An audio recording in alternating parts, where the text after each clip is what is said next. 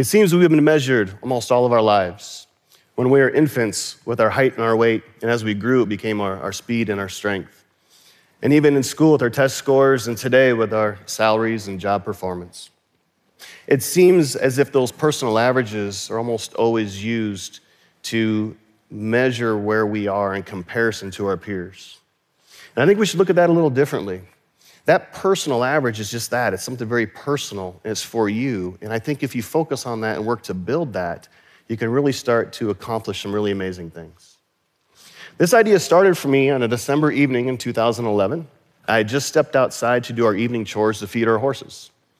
I hopped into our tractor, and a few minutes later, a five foot tall, 700 pound bale of hay fell from the loader, crushing me in the seat of the tractor, in the process, shattering my T5 and T6 vertebrae.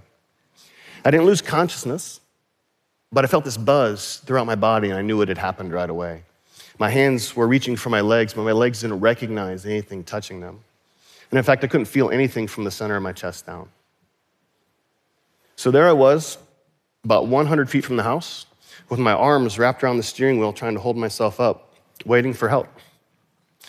And unlike what you see on TV and the movies, as much as I tried to get the dogs to go to the house and get help, they just stared at me.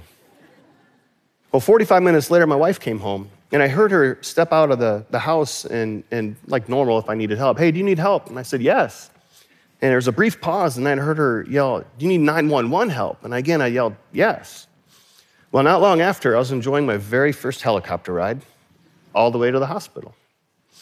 Now, the injury wasn't very dramatic or graphic. Um, I simply broke a bone or two. And in the process, I was told I'd probably never walk again. It became very normal for me to use a rope to sit up in bed because my abdominal muscles no longer work, or to use a board to slide out of bed into a wheelchair, or to even wait for people to reach things for me. Everything that I had learned and had known about my height and my strength and my balance and my mobility was blown away. My entire personal average had been reset. Now, you can be sure in those days, I was being measured more than ever by the doctors and nurses for sure, but maybe more so in my own mind. And I found myself comparing what I thought I was going to be able to do going forward with what I once was able to do. And I became pretty frustrated. It took some very consistent prodding from my wife, kept saying, Get your eyes up before I could get moving forward. And I soon realized that I almost had to forget about the person I was before and the things I was able to do before I almost had to pretend it was never me. And I'm afraid if I had not made that realization, my frustration would have turned into something much harder to recover from. Now, luckily, a few weeks later, I was transferred to a specialty spinal cord rehab hospital about 10 hours from home. And wouldn't you know, the first day of rehab, in the first session, we had something called Fit Class. And a group of us broke into teams to see which team could do the most reps in the weight machine. Now, we've all been there haven't been to the gym in a year or two, and neither had I. And so what do you do? You try to do what you did a couple of years ago, and you do a couple of sets, and then what do you do? A couple more, and you're feeling even better, so you do more. And the next two weeks, you complain to your family about how sore you are. well, my team went all out, and we won. We won big. And for the next three days, I could not straighten my arms, which isn't that big a deal, except when you're in a wheelchair. And that's really what you have to use to get around. And that proved to be a very important lesson for me.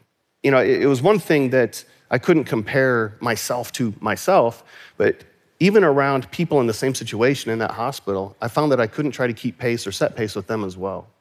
And I was left with really only one choice, and that was to focus on who I was at that point in time, with where I needed to go, and to get back to who I needed to be.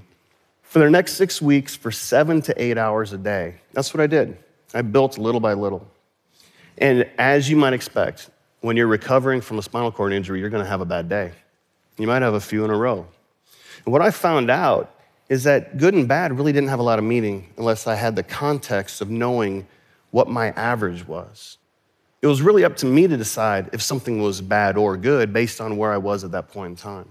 And it was in my control to determine if it really was a bad day. In fact, it was my decision on whether or not I could stop a streak of bad days. And what I found during that time away from home is I never had a bad day, even with everything going on. There were parts of my day that were certainly not as pleasant as they could be. But it was never an entirely bad day. So I'm guessing all of you have been through a meeting that probably didn't go very well, or a commute that wasn't as great as you would like it, or even burned dinner at night. Did those things really ruin your entire day? What I found in those scenarios is the quicker you move on to what's next, the quicker you can start attacking things.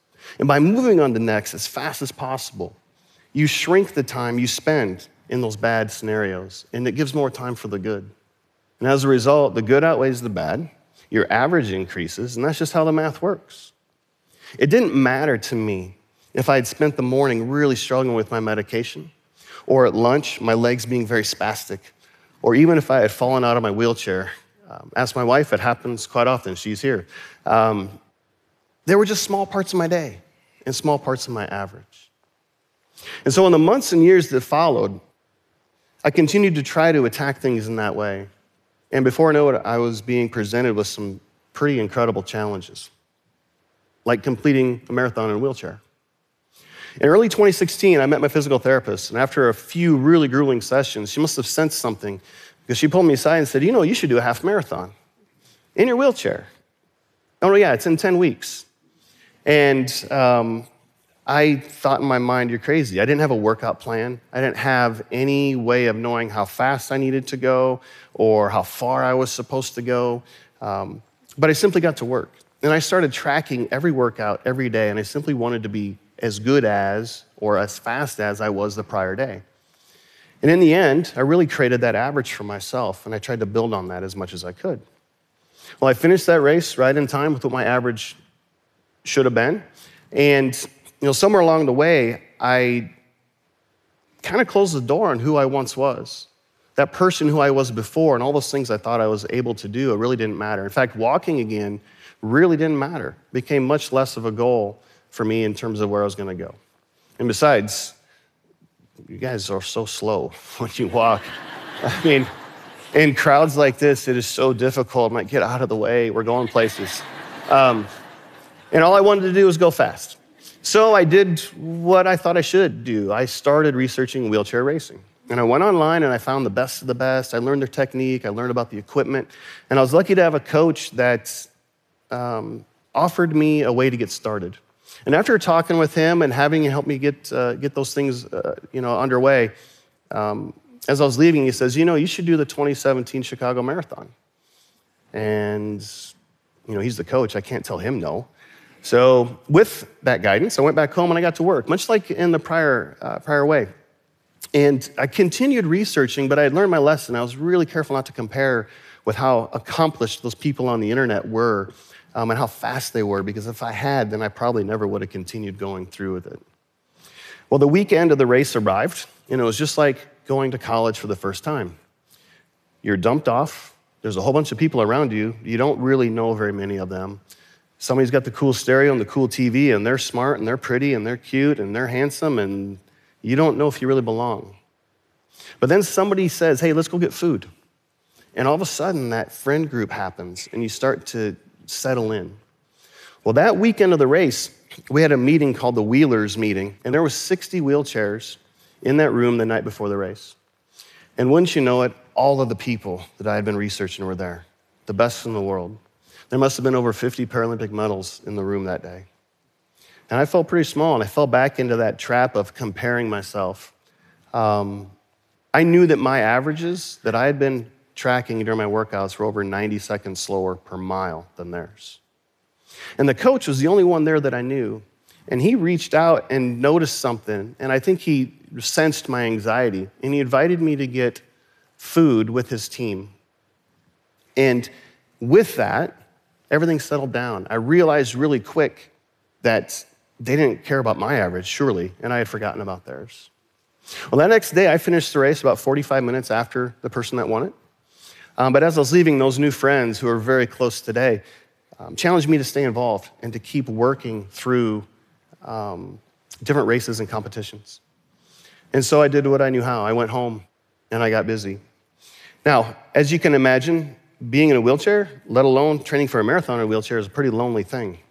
I have an incredible group of friends that will ride bike with me and keep track of pace and help me out. But in the end, it's still five to six days a week, it's 50 to 60 miles of effort, and it's a lot of alone time. And for the most part, you really have nothing to rely on but yourself in those times. It's my average, and I'm trying to get better little by little. Well, this fall I was in Chicago for the third time. It was my seventh marathon. And just like going back to college for your junior year, you're anticipating catching up with friends and getting excited about rolling right back into things. Well, I attended the same pre race meeting and the same pre race meal and caught up with those friends. And we lined up for the race. And right at the start, my average kicked in. And before long, I caught up with some of those friends, was able to keep pace with them and push together. But it wasn't long before I faded. Um, it just happened, and I found myself all alone again with really nothing to rely on other than what I had worked so hard to be, uh, you know, be at. Um, but we turned into the wind at the halfway point, and my average became a really strong advantage. And it wasn't long before I actually caught some of those friends and passed them all the way to the finish. And while I didn't set a personal record that day, um, I did finish 30 seconds per mile faster than my prior Chicago times, um, and just left myself pretty excited. And so this is me. This is my average. Um, 75 days from today, I'll be in Boston for my second time. I'm super excited about that. Um, but keep in mind, this isn't really just about racing, right? I'm working really hard every day to be better in so many other ways a better parent, better husband, better coach, teammate, friend, person. And I promise you, even though what you see here is very visible in terms of the challenges that I face, everybody here has something that they're fighting. And it may be visible, it may not be. But please take some time and focus on you instead of others. And I bet you can win those challenges and really start accomplishing so many great things. Thank you.